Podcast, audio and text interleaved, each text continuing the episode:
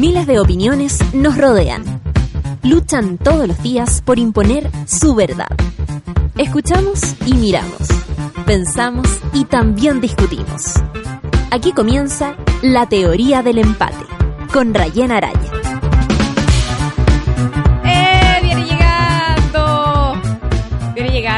Dejar que se acerque. Sí, estamos a punto de comenzar la teoría del empate. Bienvenidos, bienvenidas. Gracias por estar en contacto. Por eh, además, a acercar esto un poquito porque te queda muy tirante. Se lo podemos acercar, Lucho, el, el audífono ahí a la, a la mano. Eh, a punto de empezar esta teoría del empate. ¿Ahí? ¿Ahí está bien? Ahí está. Perfecto. Eh, esta edición de día viernes. Sí, no hay no problema. Sacla nomás. Sí, la coca que llega con Coca-Cola. Listo. El auspiciador informal. Oye, vamos, vamos por parte. Vamos primero a presentar al panel y nos tomamos entonces la foto para la red social. ¿Le parece? Ya. Por favor, Luis, cuando quiera. Hoy en la teoría del empate. Oye, que está hablando fuerte la Claudia Cayo hoy día. Ay, tiene una voz tan linda. Sí, ¿no es cierto que Oh, sí? Vamos a conversar al tiro con María Inés de Ferrari, que está aquí a mi lado. Bienvenida, Mani. Gracias por estar junto a nosotros. Muchas gracias. Desde el mundo de la participación ciudadana, la educación, y, Y que viene enfurecida. Ya les voy a contar por qué. Eh, parte de esa furia la hemos podido leer muchos a través de nuestros grupos eh, internos de WhatsApp. Entre ellos, integrante también Andrés Sofía, arquitecto. Bienvenido. Gracias por estar aquí. ¿Cómo Gracias? Rayen, muy bien. Qué bueno. Sí, y, sí, pues verdad, se junta, Es cría, el diablo los junta, dicen. Ve, Ya, qué bueno. Sí, pues, eh, Beatriz Steiger junto a nosotros también, arquitecta y que nos acompaña habitualmente en la teoría del empate. Gracias por estar junto a nosotros, ¿ah? Edición de viernes además. Ponga música de foto, tenemos que hacer la foto para las redes sociales. ¿ah? Espérese. Espérese,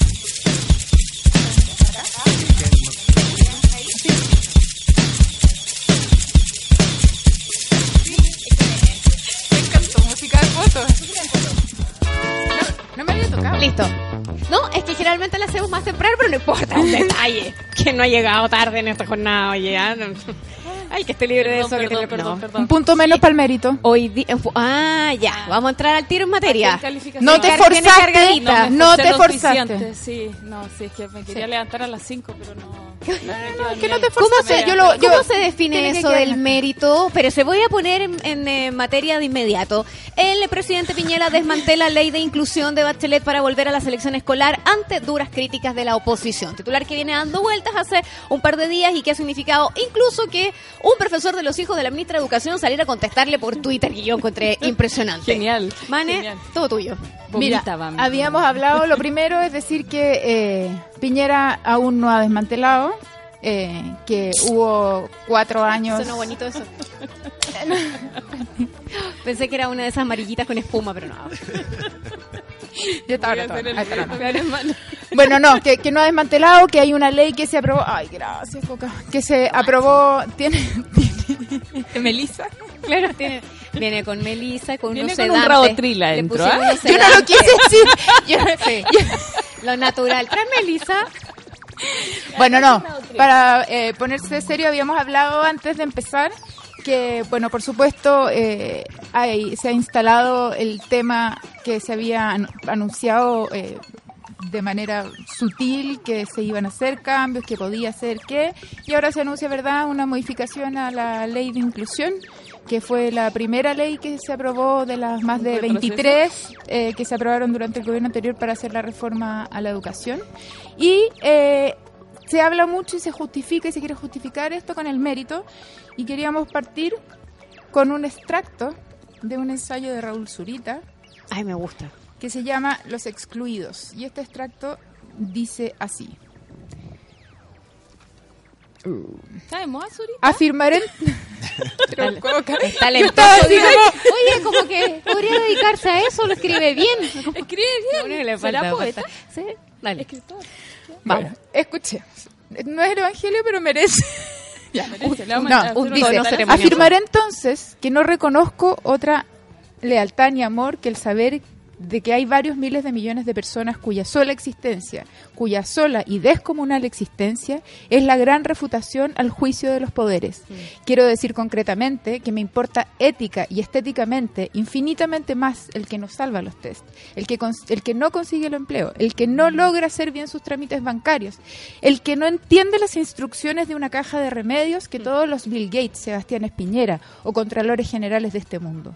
No se trata entonces de los méritos, sino exactamente de lo contrario, de los que carecen de aquello que una sociedad o una cultura ha definido como méritos. El tema no es el que obtuvo el trabajo, el tema es el que no lo obtuvo. Dicho de otra forma, no se trata de la lucidez del empuje de quien salió de la miseria, sino del que no tiene la fuerza ni el empuje para salir de ella que es súper atingente a lo que significa la idea del mérito, que se vuelve a instalar como la razón por la que se podría eh, desarmar esta ley de inclusión. Andrés, eh, ¿es de algún modo esta, la ley de inclusión del gobierno de Michelle Bachelet era como el corazón del tema de la educación, del cambio en la educación, a tu juicio?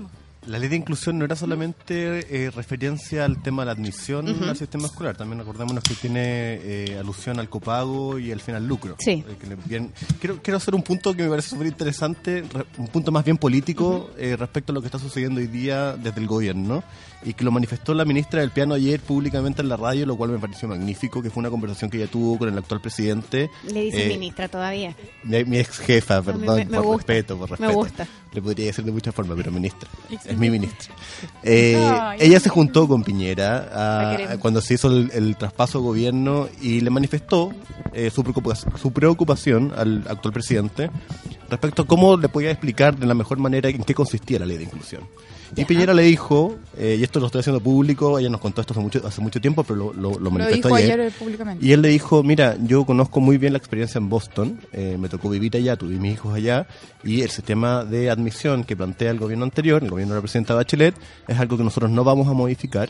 Eh, de hecho, la campaña de la tómbola que se hizo durante la campaña presidencial él mismo dijo que la había, eh, había pedido al equipo que la bajaran porque no estaba de acuerdo con modificaciones al sistema escolar. Porque yo me acuerdo la tómbola puesta en la portada de las últimas noticias, que fue muy violento. Sí.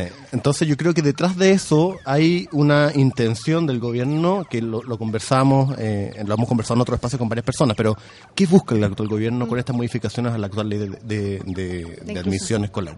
¿Y ¿Cuál, ¿Cuál, es el propósito que hay detrás? Que es una cuestión que yo creo que, es muy profunda, pero que creo que es bueno que se entienda. Y yo creo que es muy interesante eh, discutir hoy día sobre el tema en sí mismo, pero también no podemos dejar de pensar que se instala un tema que, que prende como paja mm. en el momento en que estamos con el conflicto eh, del caso Catrillanca. Entonces que claramente eh, esto ah, les viene como anillo al dedo, ¿no? Porque en el fondo tú porque cómo se tapa un escándalo con, otro, escándalo. y además, ojo, y con un y con un y con un nivel de manipulación que a mí me parece que es inmoral. O sea, ayer desde el Ministerio de Educación salió un video eh, muy cortito con testimoniales que además sabemos que mandaron a reportear al equipo de, dentro del equipo de comunicaciones del ministerio mandaron a reportear casos eh, en que las estudiantes no hubiesen quedado que sabemos que son los menos porque el, dato duro es que el 83% de los postulantes de los colegios en que ya está funcionando el sistema, en Santiago todavía ni siquiera está funcionando, el 83% de, eh, de las postulaciones quedan en su, dentro de sus opciones. Entonces, mandaron a reportear casos dentro de ese... Eh, el caso en el que no quedó. En el que no quedó, se hizo un video testimonial, con creo que son un, dos o tres casos, y entonces el ministro Cubillo, o quien le maneja su Twitter, pone... Eh, ellos son valientes, se han atrevido a dar la cara por este testimonio y esta injusticia es la que nosotros pretendemos revertir porque cómo no vamos a considerar el esfuerzo eh, de niños, niñas y sus familias. ¿No Lo cual algo similar, Mane, con el tema de, la, de los jardines infantiles hace poco? Es que, es, una, es, que es una técnica... unas entrevistas justo en la puerta del jardín, con unos casos muy particulares, creo que fue. acordémonos, acordémonos también de los casos que se levantaron para la discusión que hubo en el aula segura. Bueno, también. Eh, si tú comparas esa campaña con la campaña actual de la admisión escolar y con la campaña del VIH y con la campaña de otras áreas también que está promoviendo el gobierno, hay una estrategia comunicacional que es bien es bien peligrosa encuentro y es muy perversa porque encontrar porque quién no va a empatizar quién no va a empatizar con alguien que se ha esforzado y no le, resulta, algo. O sea, es evidente. Ahora, que la parte que a mí me parece grave es que una ministra, y no estoy hablando de la persona, que desde la figura de una ministra de educación, se use ese elemento para eh, generalizar generalizar y no ah, dar eh, razones sustantivas y, poner en contexto eh, esos casos y hablar sin ningún fundamento de que lo que se busca es mayor justicia. Porque entonces si vamos a hablar de justicia, Bueno, la verdad es que eh, no tenemos ningún elemento ni para medir los esfuerzos, ni para medir los méritos en un país en que donde te tocó nacer, te marca de por vida. y, y, yo entiendo que ahí se genera una discusión muy compleja y la tuvimos adentro del chat. Eh, porque claramente quienes han logrado mm, pasar de un lugar de desventaja a un lugar donde se tiene mayores derechos, ¿verdad?, resguardados, que es lo que debería hacer para todo el mundo, y que ha tenido posibilidades y que lo ha hecho con esfuerzo y que lo ha hecho... Eh, es comprensible que este tema se le haga complicado, porque te dicen, bueno, ¿y qué me vienes a decir tú? ¿Ah? Pero ahí entonces es donde, eh, insisto, es perverso, porque eh, el, el, el, mérito, el esfuerzo, no tienen nada que ver con que los derechos son eh, eh, son inalienables, los derechos son irrenunciables y los derechos no son premios. Pero da la sensación de que se empieza a poner la idea de la educación justamente como un premio al que se accede si tú tienes el, esfuerzo, el mérito, etcétera, y no como un derecho. Coca, ¿cómo viste la, discusión y a propósito de lo que significa la idea de este eventual desarme de la ley de inclusión? Sé que yo creo que hay un problema mucho más de fondo, es como de sociedad, en el fondo. No solamente esto no se ve solamente en la educación, se ve en todas las áreas, en el fondo, que tiene que ver con un tema súper mercantil, el que trabaja jamás va, va, a tener más. En fondo tiene que ver con todas las reformas que se están haciendo hoy en día. Entonces, Oye, pero el que madruga, Dios lo ayuda, viene desde ahí la cuestión del mérito. a nosotros no nos ayuda hoy día. No, yo madrugué harto y igual llegué tarde. no. Pero no, llegué como 40 minutos tarde. Yo no me, en cambio yo no me forcé nada. Pero alcancé a traer la Coca-Cola, que lo importante en el fondo, pero O sea, eso cómo valoramos su generosidad, yo no traje es nada. Que ese es el sistema colaborativo. Eso no vale. En el fondo yo creo que en, el fondo dejar de pensar y dejar de mirar esta sociedad como una sociedad individual en que es mucho más importante como los esfuerzos personales individuales de cada persona, ya sea adulto o niño o viejo, lo que sea, y no pensar en que, tiene que ser un, esfuerzo colectivo. en el fondo, y bueno, y los niños, sobre todo, la, colectividad es sumamente importante. Si uno no enseña desde chico que el mundo funciona colectivamente, que desde chico avanzamos y este mundo va a ser mejor si todos trabajamos colectivamente, porque cada uno tiene capacidades diferentes, porque mi, mis capacidades pueden ser muy distintas a la de la MANE, pero en el fondo juntas podemos hacer muchas más cosas y, y lograr mucho más. Y yo creo que esa es la mirada que hay que cambiar. En el fondo acá no se trata, en el fondo, de el premio, de la justicia, no se trata de cambiar la mirada frente a un tema que es sumamente importante, que es un tema de sociedad, que en el fondo que es el futuro que vamos a construir y hasta dónde vamos a seguir avanzando, porque si vamos a seguir en esta política de, de individualización, en el fondo, bueno, da lo mismo. Y, sobre todo cuando se trata de la infancia, en, en uno de los, de, los, de los principios de la Convención de los Derechos del Niño establece que en cuanto a garantías de derecho y desarrollos de infancia no debe haber ningún tipo de distinción ni discriminación entre un niño y otro. Un niño no a un niño no hay que enseñarle a competir, a un niño hay que hay que hay que darle herramientas para ser feliz, para saber que respetar, hay que herramientas para jugar, para jugar, para relacionarse, para conocer. las partes sociales, una, una palabra de esa, de esas incómodas sobre la mesa, pero eso no es como ideológico, es que no es ideológico, porque en el fondo si tú no, bueno, sí. Sí. Sí, pero en el fondo la ideología, o sea, si tú no avanzas con ideología, ¿qué somos? ¿Robots? En el fondo nos transformamos, simplemente vamos a empezar a competir con los robots y los robots nos ganen ajedrez. O sea, nos va a ganar muchas cosas más. Mm. Bueno, yo creo que ahí está el punto. Mil ejemplos distintos al ajedrez. No era necesario, gracias. No, es que me acordé del robot que le ganó al campeón de ajedrez del mundo y no lo podían creer. ¿Sabes lo que...? ¿sabes? El, estoy totalmente de acuerdo y esto como para completar. Yo creo que acá insisto, además de la discusión sobre educación, hay una cosa que es muy invisible detrás y que es la discusión sobre la desigualdad. Y la territorialidad de, la desigualdad, porque en el fondo un colegio en La Pintana no es lo mismo que un colegio en Santiago. Y entonces, entonces ¿qué pasa? La educación, efectivamente, eh, y sobre todo, yo lo, yo lo he visto mucho esto, esto y, y, desde que empezó la tramitación de la ley, no ahora. Tú a la persona más de izquierda le tocas el tema del Instituto Nacional y es exalumno y, es salta. como fuego. es, un tema aparte. o sea, no tiene ningún problema. Porque prima el individualismo. En el fondo estamos tan. Los estamos, los Ahora, ojo, también prima el individualismo de cada persona. Ahora, yo, yo de verdad he hecho un esfuerzo súper grande por empatizar, porque digo, no, no puede ser que sea solo individualismo. Y cuando pienso eso, digo, bueno, yo creo que es efectivo y es real que tú tienes un 7% que es del sector particular privado, que el Estado no se mete, que no ha sido tocado, lo cual es un escándalo. Sí, es un escándalo.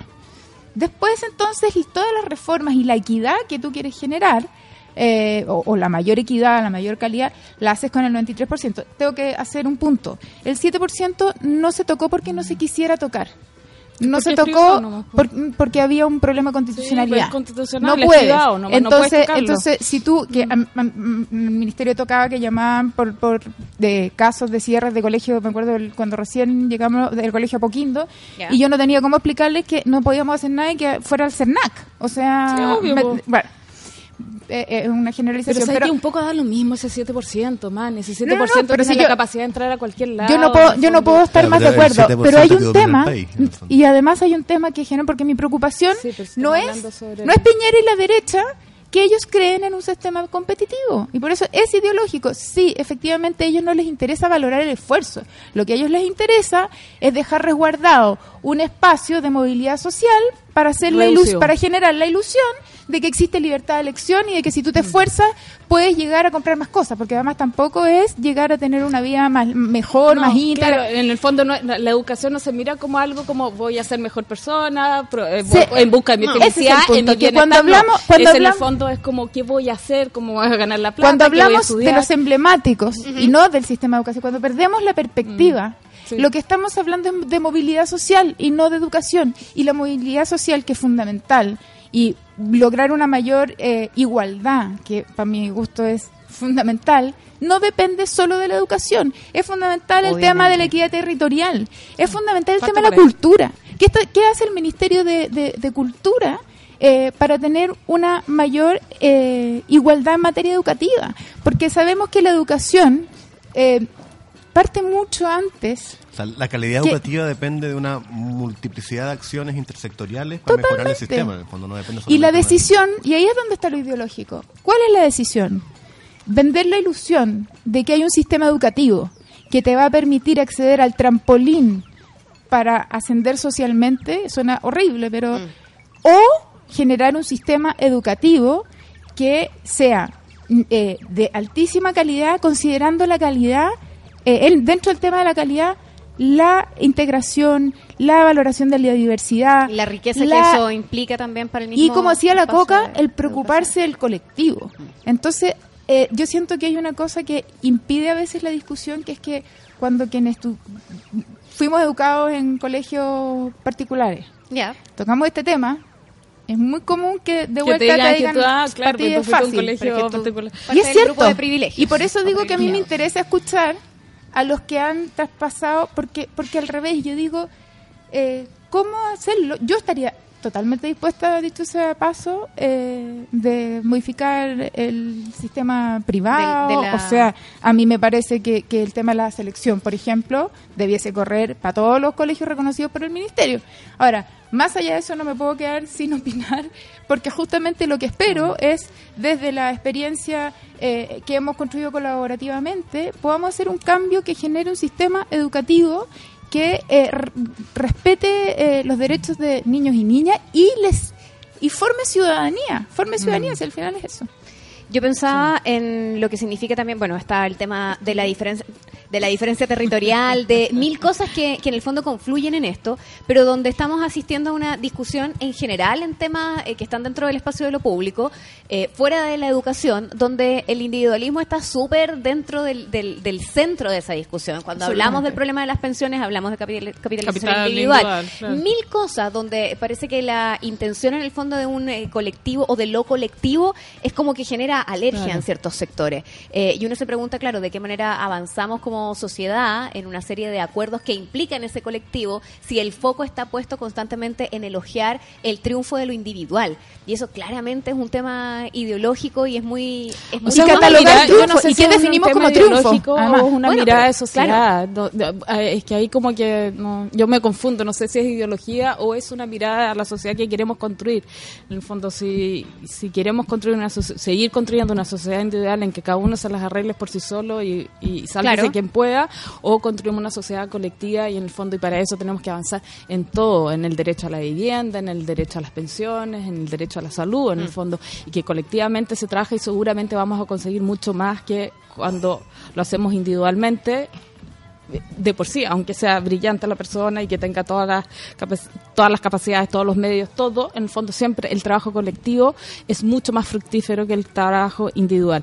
Y yo creo que y eso es súper importante enseñarlo desde niño, en el fondo desde niño, eh, no, no enseñar la competencia, como premiar al mejor alumno, y por eso yo estoy un poco en contra, no, no es como en contra, pero esta cosa como, ay, el mejor alumno del colegio que tiene derecho a entrar en esta, con menor puntaje a la universidad, en el fondo ese niño también está compitiendo con ser el mejor alumno y no va a ayudar a sus compañeros. En el fondo, ahí también hay un tema, ojo, porque... Claro, pero se cruza con un tema práctico, estamos, el tema es la transición. siempre, estamos, siempre estamos premiando al, al mejor alumno, siempre estamos premiando al que más se esfuerza, y en el fondo el esfuerzo es súper relativo, en el fondo porque hay distintos tipos de esfuerzos, hay esfuerzos académicos, hay esfuerzos sociales, hay, hay esfuerzos personales. Y al revés, hay gente que no necesita hacer esfuerzo y gente que nace, claro, hay gente que nace con toda la, la, genética y, y va para arriba sola, en el fondo también. O que tus habilidades coinciden con las habilidades, que son valoradas. Claro, con las habilidades sociales como... Yo me acordaba que cuando se instaló la eh, versión anterior del gobierno de Sebastián Piñera se hablaba esta idea del gobierno de los mejores y, y, esta cosa como de los winners, ¿no? El, el súper éxito asociado... Claro, y asociado a la idea de quien logra además un capital económico importante y eso se instala y se instala de manera súper evidente cuando uno mira el resto de las medidas es el fin. Claro. Eh, ¿cómo, ¿Cómo combatir una cuestión como esa desde puntos tan relevantes como la educación, el que no se instale la idea de que ser exitoso es el que junta más plata, o porque cuál es la sensación de éxito distinta a esa que existe hoy día. El éxito es la felicidad. Yo, yo para, ser un poco burro, pero yo encuentro que aquí hay una. me, parece que, me, parece que, es un tema que es grave y que cuesta levantarlo en la discusión, que tiene que ver como. Si hacemos un análisis de discurso, eh, el gobierno actual lo que está haciendo con estas campañas, porque las acciones comunicacionales, tú las comparás con las acciones que se hicieron en la reforma anterior, no podemos hablar de una reforma educacional en el gobierno de Hoy día no se están haciendo reformas, se están haciendo ajuste a las leyes que, se aprobaron en la reforma anterior. claro, son pequeñas. Y se, visten de unas campañas comunicacionales que hacen esta distinción entre la persona que es digna, la que no es digna, entre que es bueno y que, es malo. si yo si, vuelvo, insisto como referente, la campaña del VIH establece dos tipos de personas. La persona que tiene el virus o que tiene la enfermedad es una persona que es totalmente eh, segregada, indignificada, es una persona que eh, es totalmente lo negativo que queremos en nuestra sociedad versus la persona que no tiene el VIH. Y la campaña lo establece así, hace distinciones entre los buenos y, los foto, Pero en la foto incluso, en la imagen, en el Y esa campaña es lo mismo que se está haciendo con Aula Segura, es lo mismo que está haciendo con el proyecto de eh, admisión justa, etcétera. Entonces estamos haciendo una, una distinción entre sociedad que a mí me parece que es, muy grave. Cuando, bueno, ¿y el premio? ¿no, ¿No se acuerdan del premio a las voz de oro? ¿A la qué? en el gobierno anterior, sí, a los 50 años de matrimonio. Ah, las bodas de oro, sí. esta lógica del premio. seguir que el cual por lo menos yo no el premio, el premio si la gente se mantiene junta en pareja. Sí, ¿Me entiendes? Que, tanto, no me que, pero, pero somos una sociedad, somos una gran empresa. Ahora, en el fondo, hay una cosa. un bono. El bono. El bono. De reconocer, claro. El bono por competencia, el bono por, por, llegar a la meta. Claro, ¿con qué cara Diego, Diego Chalper, que es el diputado que ha estado más públicamente defendiendo este proyecto, eh, con qué cara habla de una admisión justa cuando está en contra del matrimonio igualitario, cuando utilizó a la Natalia Riffo en su campaña. ¿Cuál es tu concepto de la justicia, digamos? ¿de qué estamos hablando? ¿Qué, tipo de justicia queremos conseguir? ¿Con, quiénes? ¿A quiénes queremos que vivan en una sociedad justa? Bueno, de más está decir, en el caso de la admisión justa, que un tema básico sería que no existan más los colegios que no sean mixtos. Porque en ah, esta mesa, por ejemplo, nosotras tres, claro. Mm, o sea, no es que tenga, no da lo mismo, ni siquiera llegamos a valorar el mérito. hablemos de una educación justa donde un niño trans no tenga que preocuparse por su nombre. O sea, el Instituto Nacional es de puro hombre. Claro. No, no, no. Entonces, claro, lo, ah, digo en términos de, de, que es un engaño, pero el problema, y yo estoy con Andrea aquí. Además, el ejemplo del liceo emblemático de excelencia es un colegio de hombres. Nacional, De hombres heterosexuales, blancos, eh, de una misma origen socioeconómico. De, la comuna capital del país y, lo, y lo disfrazan. De la, comuna fundacional del país. Y lo, y donde han pasado los presidentes de la República. Y lo cual. Eh, lo y por eso yo digo, más que el, hecho en sí, acá tenemos muchos datos sobre, sobre que, datos duros, concretos sobre el tema educativo, pero yo estoy con Andrés en el sentido de que eh, lo que a mí me parece grave y que la derecha está logrando es generar un discurso que vende. Claro. Y generar un discurso que se basa en engaños. Bueno, pero es que esa es la estrategia comunicacional y es la estrategia que usó Bolsonaro, la estrategia que usó... ¿Pero qué hay detrás de eso? Nada. ¿Qué hay detrás de eso? Vacío. Buscar, es solamente estrategia Entonces, ¿qué hacemos? Para, buscar adhesión social, para mantener el poder, seguir ganando votos. Básicamente es populismo. Claro, porque tú vendes, insisto, decir... Eh, eh, pero eso es... ¿Cómo se llama esta cosa justa? Admisión justa. Decir admisión justa. Eh, con, con las cosas que están entregando y, y hablar del esfuerzo y hablar...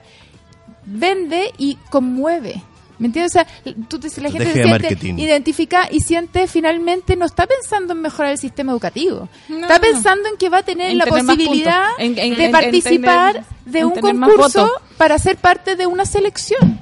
Los colegios emblemáticos, cualquier colegio que selecciona a los mejores, no es un buen colegio, es un colegio con buenos estudiantes y, y son los estudiantes finalmente lo que le hacen la pega al colegio. Bueno, así es fácil tener buenos resultados finales en la evaluación del colegio entero. Pero es selecciona a los alumnos. Pero ¿por qué es perverso? Porque entonces tú generaste un modelito mm. que, que tú lo vendes como producto y dice, mire, si usted quiere... Mire los resultados que tenemos. Mire los resultados que tenemos. Usted puede pertenecer acá. Esta es de las pocas instancias de movilidad, de movilidad social que tenemos. y acá hay un grupo que la quiere destruir. Entonces, bueno, iba a apuntar ese es el mensaje que hay que como que eh, desfragmentar. Desfragmentar porque es una mentira. A, propósito de esas como trampas en el discurso, donde se mete la palabra justicia entre medio, donde aparece libertad, eh, obvio. Bueno, a la libertad iba porque es la, libertad, de los padres. Claro. se trata de reformas muy importantes, declaraciones del presidente Piñera, que apuntan a dar más libertad a los padres, a los establecimientos educacionales, que apuntan a respetar el derecho preferente de los padres para la educación de sus hijos y que apuntan a fortalecer la libertad de los proyectos educativos. Y la trampa de el padre elige dónde está también súper instalado dentro de esta discusión. Sí, pero eso es como venderle la educación al votante. Yo ah. creo que ahí es, un tema súper perverso en el fondo, porque lo que están haciendo es como, en el fondo, la educación se la estamos dando a los adultos para que ellos decidan por sus hijos. Y no es un voucher. es, vender un voucher. Es un voucher, sí. Y en el fondo, y eso es venderle educación, es vender voto pero además es vender la idea de la libertad de elegir. Sí, ni, siquiera, ni siquiera la idea, la falsedad. pero no es real. en un colegio con el 100% de selección no hay ninguna posibilidad de elegir. Eso no, claro. ¿Qué vas a elegir? Ay, mira, ¿sabes que le voy a meter un poco de neurona a mi hijo?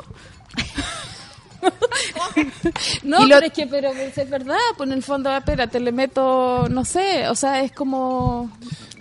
Ahora, ¿de qué manera se pudiese interpretar, eh, no logro encontrar la manera, pero se los planteo a ustedes, cuando el presidente dice que con este proyecto se va a contribuir a una sociedad con mejor calidad de educación? ¿De qué manera se mejora la calidad de la educación segregando a los alumnos a la hora de estudiar?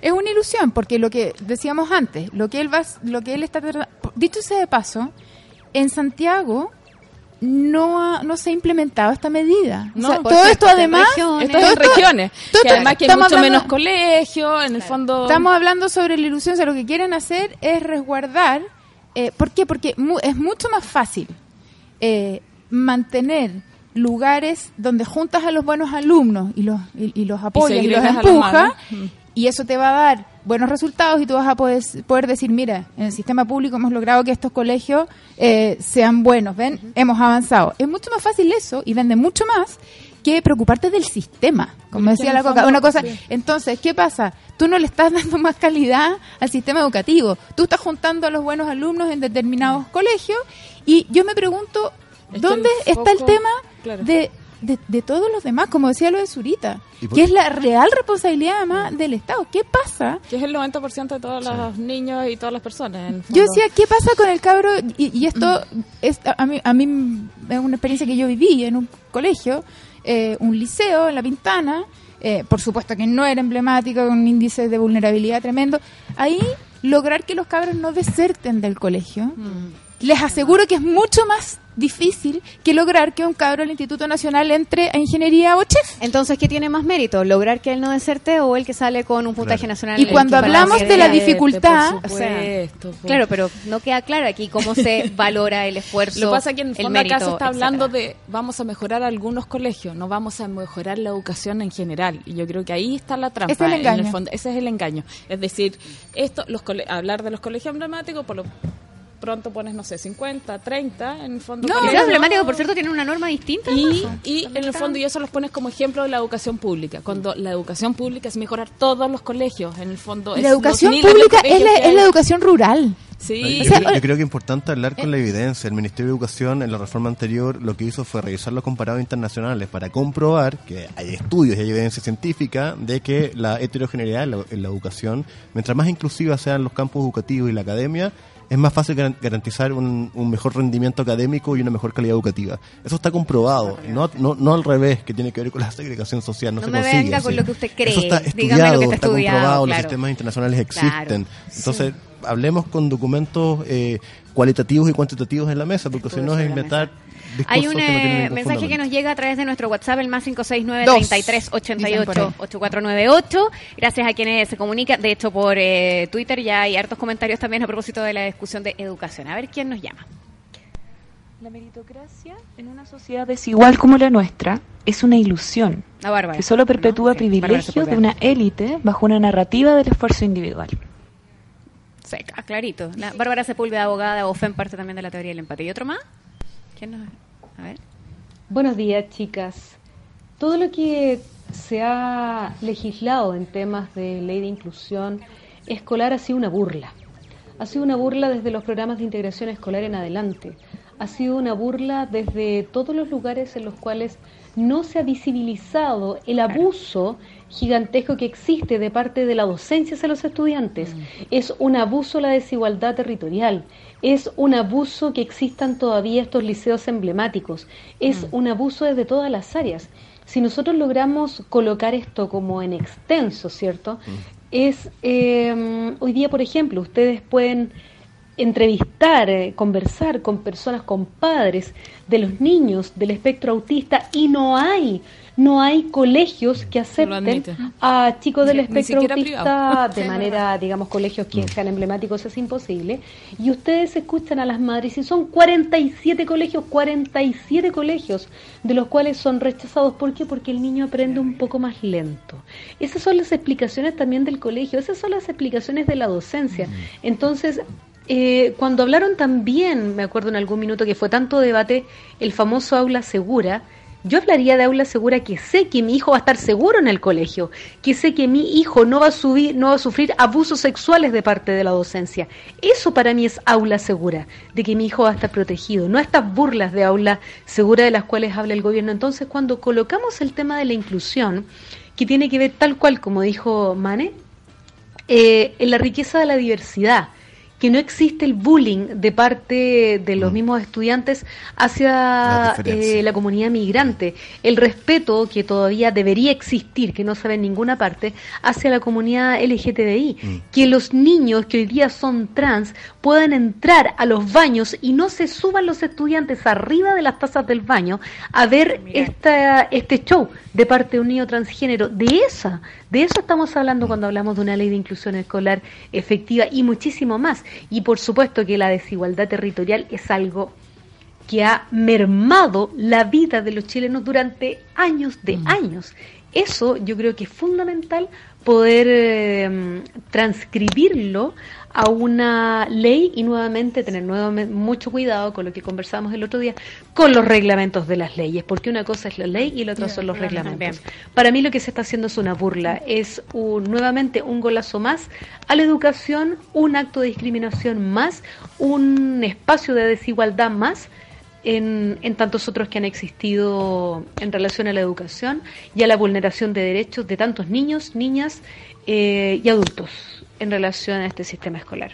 Carolina Pérez, que es parte también de la teoría del empate, comunicadora, eh, que tiene su programa en la, Universidad de Chile, en la Red Universidad de Chile, saliendo a flote y que siempre hablamos de, temas de, inclusión. Bueno, ella, producto de un accidente, eh, terminó usando una, una silla de ruedas y me ha contado una cantidad de historias en torno a aquello. Eh, le pusimos el Grinch de la Teletón. Pero y pucha que nos enseña. La, Carola pone un punto que es clave, que lo conversábamos el otro día, Rayen, que tiene que ver con un sistema educativo que se preocupa de quienes han sido históricamente discriminados por tener diferencias y hoy día el Ministerio de Educación ha vulnerado todas las leyes de inclusión y participación ciudadana y no hay ningún departamento dentro del Mineduc que hoy día haga seguimiento desde el enfoque de los derechos humanos para poder incluir a aquellos que históricamente han sido discriminados del sistema educativo, que son niños migrantes, niños de pueblos indígenas, niños con discapacidad, niños LGBTI, niños trans, niños privados de libertad, etcétera, niños discriminados en general no hay ningún departamento en el ministerio que hoy día haga seguimiento con enfoque de derecho para que estos niños realmente sean incluidos en el sistema educacional. A mí me parece un escándalo. No hay. La gente que se contrató, la persona que se contrató con el ministro Varela, al mes pasado fue despedido del, de la unidad de inclusión y participación ciudadana y esa unidad hoy día se desvaneció del gabinete. No se desvaneció, la cerraron. Están caminando en círculo porque nosotros les escribimos, le escribimos para preguntarle si existía el área y que si existía quién estaba a cargo y todavía están caminando en círculo. Métete la página web. Ojo, y ojo, y un dato, y se dan y no te contestan, pues, porque, independiente de su opción, están contraviniendo la ley 20.500. Además.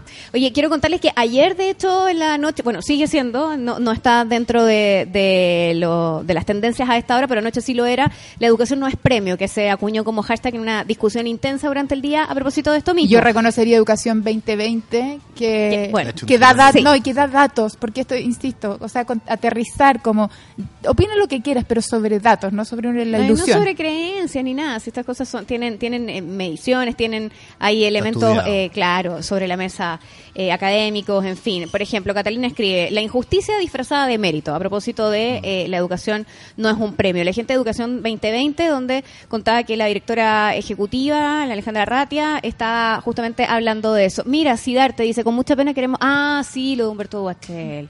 Sí, que, falleció. Perdón, ¿quién murió? Humberto, Humberto Duachel, director. Sí, 83 años creo que, tenía y, falleció. Vamos a estar publicando algo en el desconcierto mañana con una entrevista que, alcanzamos a hacerle. Eh, Alejandra Ratia, la directora de Educación 2020, dice, nos convoca a una educación donde todos los niños tengan derecho a aprender, un sistema educacional que promueve la justicia educacional que debe permitir que cada colegio, en cada colegio todos los niños desplieguen sus potencialidades, distinto a lo que está pasando eh, con esto. Eh, hay una serie de llamados sobre lo que significa esto de la educación no es un premio. Eh, la gente de Educación 2020 que además hizo varias infografías ayer para poner sobre la mesa. A ver, aquí hay otro mensaje. Por ejemplo, Patricio Cerda dice, ¿cómo le dices a un niño que duerme en una cama con más hermanos, en una toma, sin agua potable y donde no existe un solo libro simplemente porque no es un hábito, que no ha hecho, comillas, mérito y por lo tanto no merece una educación de calidad? O que no se ha esforzado. O que no se ha esforzado. Y hay otra cosa, hay otra mirada que yo siempre he pensado. Un niño que tiene la resiliencia para salir adelante de contextos tan adversos, es un niño que tiene un potencial claramente superior, porque sobrevivir, porque ya el solo hecho de lograr sobrevivir en esos contextos te habla de una capacidad enorme, enorme. una resiliencia gigante. Mira, otro mensaje aquí. Soledad Rolando dice, la visión del gobierno es miope y efectista. La meritocracia en Chile, es como, no me vengan con la meritocracia, pero está directamente relacionada con la realidad cultural, económica, social y familiar. Yo diría que no existe. La meritocracia de verdad que nadie la puede medir. Ahora, quiero te cuento como cifras que yo sé que ya han circulado pero como como eh, voy a leer porque como son hartas se, se me confunden. Pero toda esta discusión y a propósito de lo de aula segura se acuerdan que criticábamos que estábamos hablando de una ley que eh, puntuales. que era para colegios de un eh, municipio de todo el país bueno en este caso todo este revuelo es también para un número el, país tiene aproximadamente 12.000 establecimientos educacionales y estamos hablando de eh, un total de 199 en todo el país. De los 12.000. De los 12.000 que eh, habría que hacer esta modificación porque se supone que son colegios de alta exigencia académica, porque además hay todo un tema, porque el concepto liceo emblemático es un uso, no, y no existe. Si tú vas a la ley, como porque si tú quieres permitir que los liceos emblemáticos seleccionen, tienes que decir, bueno, vamos a los liceos emblemáticos. No existe ninguna definición en la ley Eh, y, tuvo el concepto del liceo emblemático. Es que no existe, no existe la, figura en términos eh, legales. Ahora, lo que se hizo, por supuesto, fue como, bueno, identificar cuáles la calculadora, Saqué la calculadora estamos hablando del 1,8%. Sí, es menos del 2%. Entonces, decimos, los criterios, entonces se tuvo que establecer criterios para eh, que se autorizara dentro de esta ley hubiese una excepción al procedimiento general de, admisión para autorizar que algunos colegios entonces en séptimo básico pudiesen eh, hacer un proceso eh, de selección eh, por cómo se llama académica.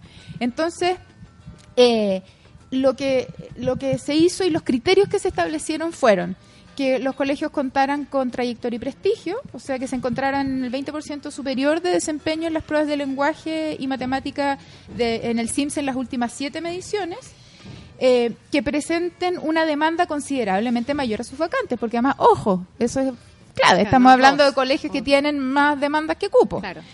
Eh, que sean gratuitos, si no, y que hayan establecido procedimientos de selección académica previamente. O sea, que ya venían y que en el fondo tú les estabas cambiando las reglas del juego. Entonces, sobre la base de estos criterios, eh, se concluye que los establecimientos que tienen trayectoria y gratuidad de todo el país son 208. De esos, de, de, esos 208, 128 son particulares subvencionados. Okay. 63 son municipales y 17 son de administración delegada. Administración delegada son colegios, son de los poquitos colegios que quedaron en manos del Ministerio de Educación mm. para la municipalización con, eh, como sostenedor, pero que eh, el, ministerio delega, entonces eh, está delegada la administración, por ejemplo, en la Sociedad Nacional de Agricultura o en algunas fundaciones, mm. etcétera. De los liceos bicentenarios, que es de los que se enorgullece tanto Joaquín Lavín, y este gobierno, 31 optaron por no seleccionar. O sea, ni siquiera es una demanda de los colegios. Eh, suscribiendo el convenio. De ellos, solo 12 habrían calificado como de alta exigencia. De los 29 que no suscribieron el convenio y que querían mantener sus eh, métodos de selección, solo 9 cumplían con los requisitos de alta exigencia. Y de los 20 que no cumplen, 3 ni siquiera tienen en el quintil superior de desempeño de, de la idea de, entonces es que los padres tienen derechos que los perdón, perdón la lata en el fondo terminamos hablando de cinco colegios cuando deberíamos hablar de 12.000 colegios. y ese es el punto. claro, estáis poniendo en el discurso nacional a dos tres colegios en el fondo que son bueno, pero mil alumnos se hizo con aula versus por eso digo por eso digo entonces tú estás poniendo estás vendiendo la ilusión de que vas a mejorar no estás hablando de educación. no estás hablando por eso digo, cuando él dice vamos así a mejorar la calidad de la educación pública, eso es lisa y llanamente una mentira. Porque lo que tú estás haciendo es una estrategia comunicacional bastante inteligente, ¿verdad? estamos mejorando la educación con cinco colegios, pero los y vender la ilusión de que con este sistema vas a tener la posibilidad. El 7% de los colegios particulares, que son las personas que dominan el país en todos los tipos de poder económico, social, cultural, etcétera, nadie los toca. Hay un mensaje aquí que manda Manuel Martínez que dice, bueno, voy a poner epíteto ahí, pero se aplica este concepto, ¿por qué no lo aplica en cargos donde regalan a sus amigos, parientes, etcétera? Porque ahí el mérito no existe. Y claro, además están esos casos hoy día sobre la mesa. Claro, tenemos designaciones de, de, claro. Yo para no ser tan negativo y para que vean que no es un tema solo... Eh, Está como la campaña de, agua andina. Veamos la, el vaso medio lleno, ¿lo viste? Ahora tenemos más agua para cuando se corte la luz. Sí. ¿Cómo? Más agua. De la ministra Se los voy a citar porque sí. No, está muy buena. En el fondo yo fui alumna de esos dos, súper encantadores, pero eran pésimos alumnos. Tenían pésimas notas. Claro, él dice, yo fui profesor, pero no importa, dice, porque igual tienen garantizado igual tienen una buena pega. Rodrigo Salinas Corona dice, yo fui profesor de dos de sus hijos, ministra. Grandes muchachos con opiniones, valores, ideas, pero no con muy buenas notas. Ellos no habrían podido ingresar a un colegio público de excelencia según su criterio. La admisión es discriminación y las notas no lo aceptan. Yo, a mí me parece notable además por el tono, porque un tono muy respetuoso, muy, sí.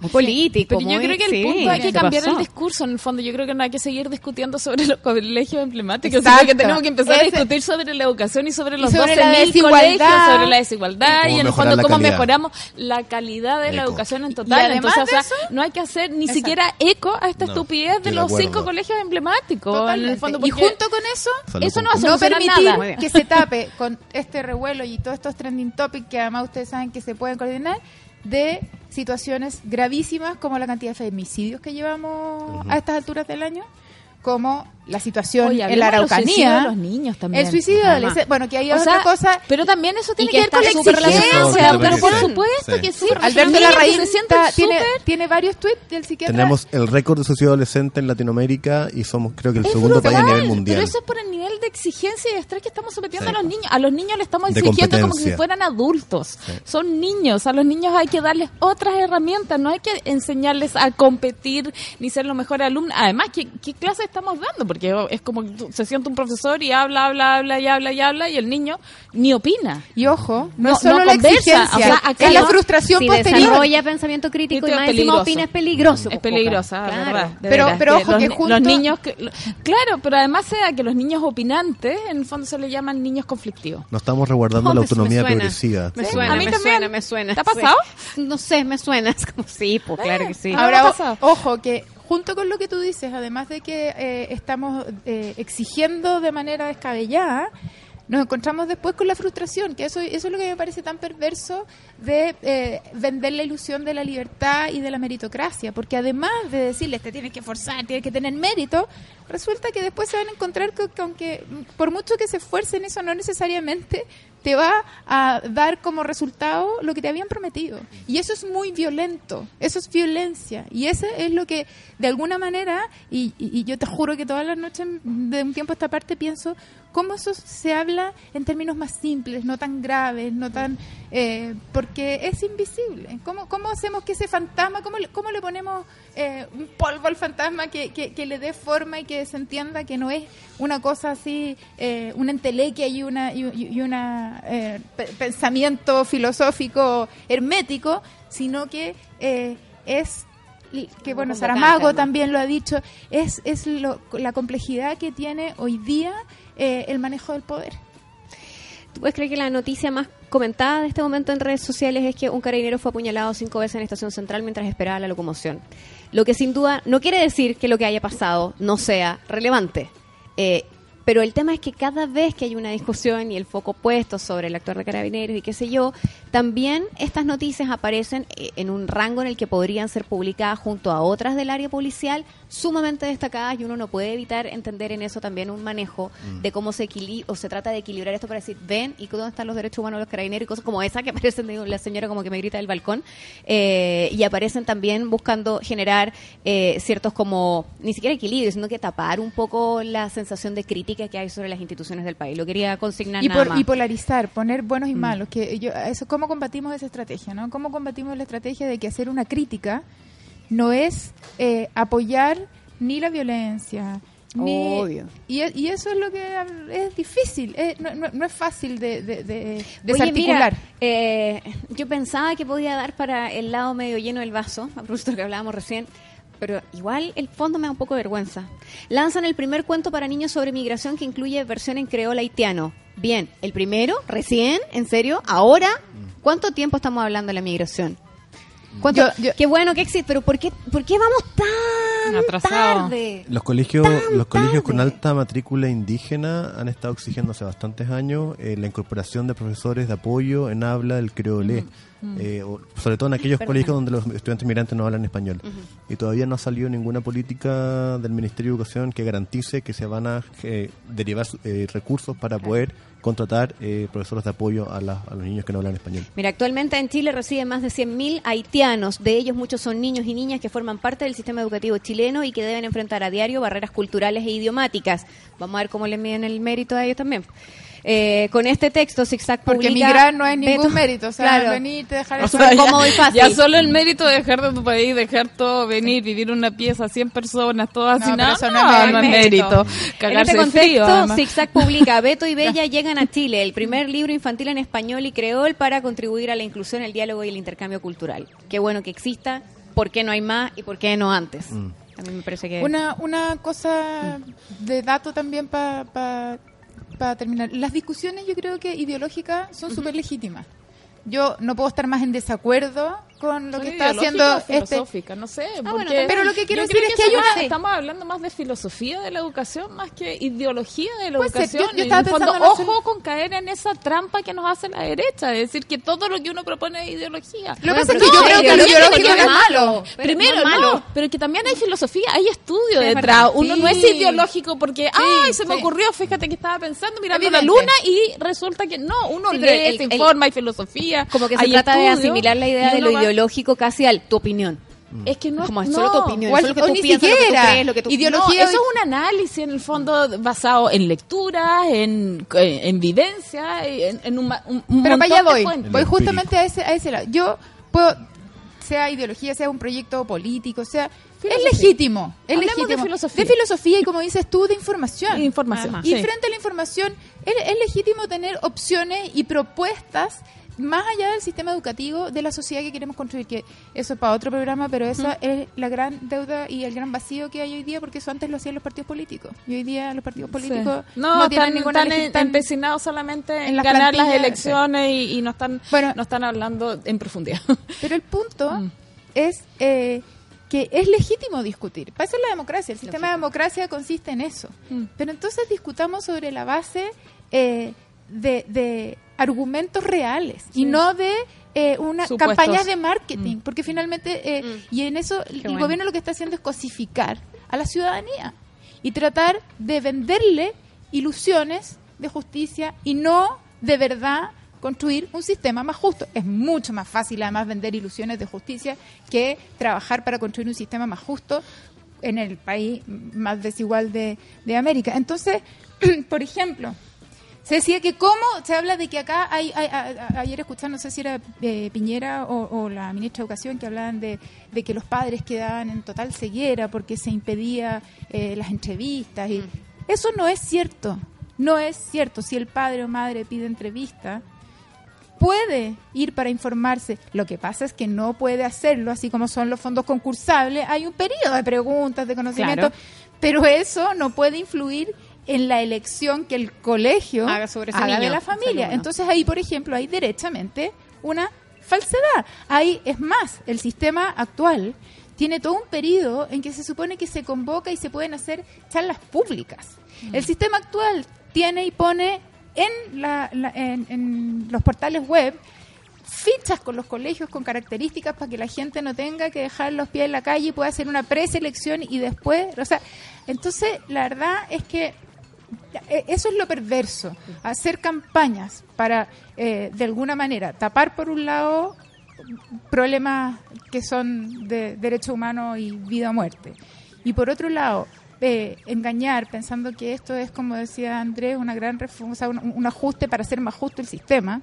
Eh, eso no es cierto. Los liceos emblemáticos, por lo demás, en la ley también tienen un porcentaje que en que sí se les permite eh, estos estos colegios que definimos recién con las con esas características justamente eran las que se hicieron y lo que se dijo fue que ya ok se se transó en que hubiese un 30% de estudiantes que se pudieran seleccionar, y por último y perdón la, la pasión eh, esto no es meter a la gente a una tómbola o al revés podríamos decir entonces que la tómbola es más democrática que, la, selección y que la vida tiene bastante de tómbola para pero ojo que la tómbola es más democrática que la selección. Pero esto esto es un proceso que llega al final cuando tú has eh, pasado por una serie de indicadores que, por ejemplo, da prioridad a los hermanos, da cosas de sentido común, ¿no? Después de eso, cuando tú tienes un grupo que no hay diferencia porque son todos niños y niñas de cierta edad que tienen que ingresar eh, a cierto curso y ella no tiene diferencias que no sean arbitrarias, que eso es, la palabra arbitraria es clave. Porque evidentemente que cuando hay más postulantes que eh, personas, tú tienes que buscar algún mecanismo que sea justo para entregar esos cupos, perdón, eh, para entregar, para, para asignar esos cupos. Cuando tú ya has aplicado eh, medidas que lo que buscan es igualar, como por ejemplo el tema de los hermanos, porque una familia no va a tener, ¿me entiendes? O eh, el vulnerabilidad, ah, tiene que haber un mínimo para garantizar cierta heterogeneidad, ¿verdad? Cuando ya hiciste todo eso y te quedan el grueso de niños, estamos hablando en este caso de 11, 12, 13 años, claro, eh, bueno, hay que sortear. Porque, pero ya sí, lo que quiero decir es que no es que acá tú metiste a los niños de buenas a primeras a una tómbola y seleccionaste. No, antes ya hay un proceso donde se postula y donde si hay mm, eh, más postulantes que cupos, se busca un sistema eh, que sea lo más justo posible. Está ya consignado en nuestras redes sociales. Gracias, Felipe. Afirmaré entonces que no reconozco otra lealtad ni amor que el saber que hay varios miles de millones de personas cuya sola existencia, cuya sola y descomunal existencia es la gran refutación al juicio del poder. Citado Zurita, la Vivi González, hay que decir que fue la Vivi González, nuestra conversa amiga, la que eh, anoche eh, nos, nos mandó el ¿Sí? Oye, pero qué, qué Hay que informar. Pero para hoy. Para, Quiero, para mí, específicamente. gracias, gracias, gracias, gracias, me encanta. Antes de que cerremos el programa, los voy a sacar de la educación. Ah, bueno, aunque no sé, hay poquito, los estamos renovando. ¿ah? Hemos, le hemos puesto diversidad de colores para que puedan también jugar dentro de esto. ¿Podríamos aportar a, los papelitos? por supuesto, me encantaría, me encantaría. Te juro que voy a llegar con una bolsa de basura. fantástico, no me extraña. Eh, a ver si algunos pueden tener relación ahí con educación o con otras cosas. Para terminar de otra manera. ¿Mane? Un ídolo de cualquier disciplina. A ver. ¿Quién ha marcado tu vida, Marines de Ferrari? Te queremos conocer un poco más. A esta hora, en la entrevista con Marines. conozcamos a la Mane. Conozcamos a la Mane. que me tupí. ya, pero que empiece otro. Ya, pero que empiece otro. Ah, que me puse roja porque yo tengo un rollo con los ídolos. Tengo un rollo con los ídolos. Cuéntanos, te escuchamos. No tenéis ídolo, yo tampoco. No tengo ídolo. Yo tampoco. Admiro mucha sí, gente. admiro, pero no tengo ídolo. Sí. Sociales pero, Chile, ¿no? Muy pero, bien, Andrés Sofía. Mira cómo pone la frase el tiro, ¿ves? Entonces podría decir muchas cosas que son lugares comunes. Lo que primero me surgió, pero no es porque sea el ídolo de mi vida, es porque hoy tuvo las palabras que queríamos decir es Zurita, pues, claro. pero también va a decir algo que, que suena así como a la paz del mundo, sí. Pero, pero mis ídolos son personas súper anónimas que que, que, son que trabajan día a día, y, son, claro, y, son felices. Y que, y, que, y que... Tú eres una ídola, Marina, Estefan. Sí. Oh. Que han abandonado la niñez. que llevan al niño adentro. Perdónale el nivel de formalidad no, que tenemos en nuestro programa, ¿no? No, pero un cliché que es verdad. El niño onda, adentro. pero no me toques. No hay que abandonar el niño, sí. Totalmente. Sí, y, esa ilusión. Y, y las mujeres y las mujeres que, que, que son ídolas eh, invisibles. Claro. No, que, y, Solo por serlo. Eh, no. Mi abuela. Ah, muy bien, Mane. o sea, mi abuela es mi ídola, absolutamente. ¿Sí? sí, porque justamente demuestra como eso que acaba de decir, que es, la capacidad de querer sin prejuicio y de manera absolutamente incondicional. Así que, mi abuela, abuela María, todo lo contrario, ¿ah? María, nada, qué bueno que mi familia no está viendo este programa. ¿Ella? No, mi abuela, todo lo ah. contrario, pero eso digo que bueno que mi familia no está viendo este programa, por eso puedo decir este tipo de cosas. Pero decir pura brutalidad en la pobre señora Trump. Solo eso quería aportar. O sea, eres una resiliente de la vida. Y en gran medida. yo, pero, perdón, yo sé que sigue, pero no puedo dejar de decir que mis hijas son también mis ídolas y además más, como soy gigante, quiero mandar un saludo. Mentira. Dale, Mentira, La cámara es mi toda hija, tuya. Mi hija Sofía. Adelante. Que es, una ídola. Ella sabe artista. Oye, qué buen tema eso, Mané. No, no, no. Perdona, hablando de educación, ¿cómo hemos abandonado el tema cultural en los colegios?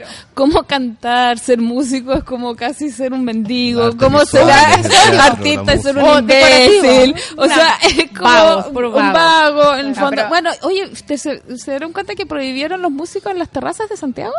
Oye, en el metro. Alguien viralizó una foto del metro que decía, usted no le dé plata además a la gente en el metro. Se Ahora los músicos no pueden tocar en las terrazas de, de, de, las plazas de, de Santiago. Qué lindo, como vamos destruyendo. o sea, ya es difícil. Es muy fome el país que nos no, toca. qué mierda, sí.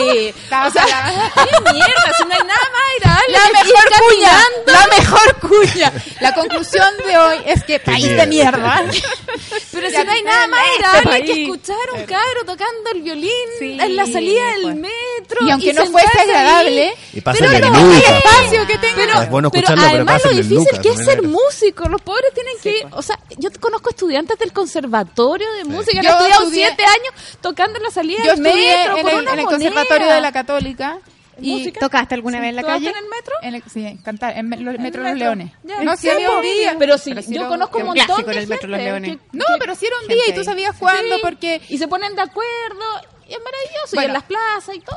Pero no me dejaron terminar el feliz tan diverso. Estaba tan feliz. Ah, perdón, Sofía. Vamos, Sofía. No, no cachamos lo del Sofía, Sofía. Te amo en Sofía. Espérate, concéntrate. Sofía. Mi, que, mis cuatro hijas que son mis ídolas y hoy día más mi querida Sofía que cumple 17 años y ah, es eh, una mujer maravillosa. Saludos Sofía.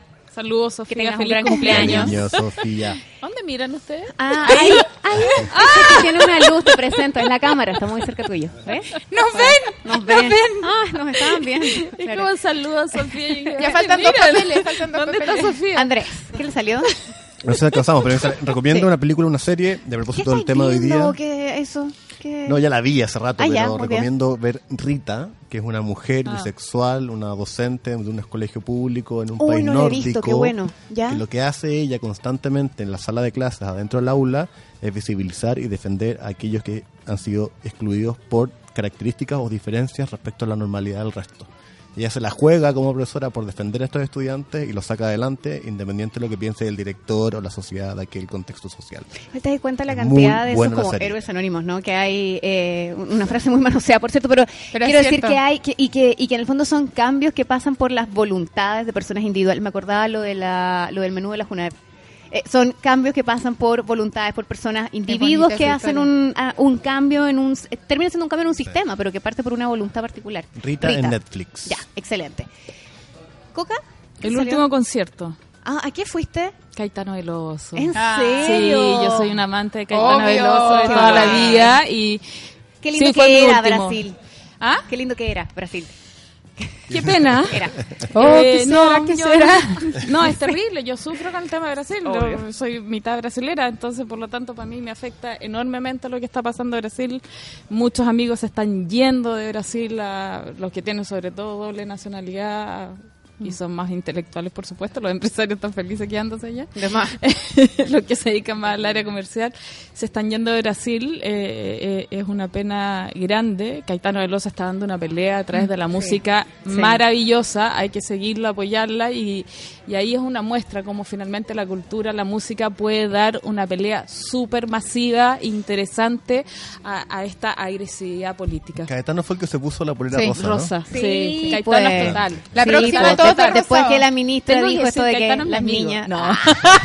lo querías decir. Lo decir. No, tengo que decir una vez, yo, fui un, yo voy a casi todos los conciertos donde lo encuentro y una vez, nada, conversando me dijo, ¿y qué haces viviendo en Chile? ¿Viste?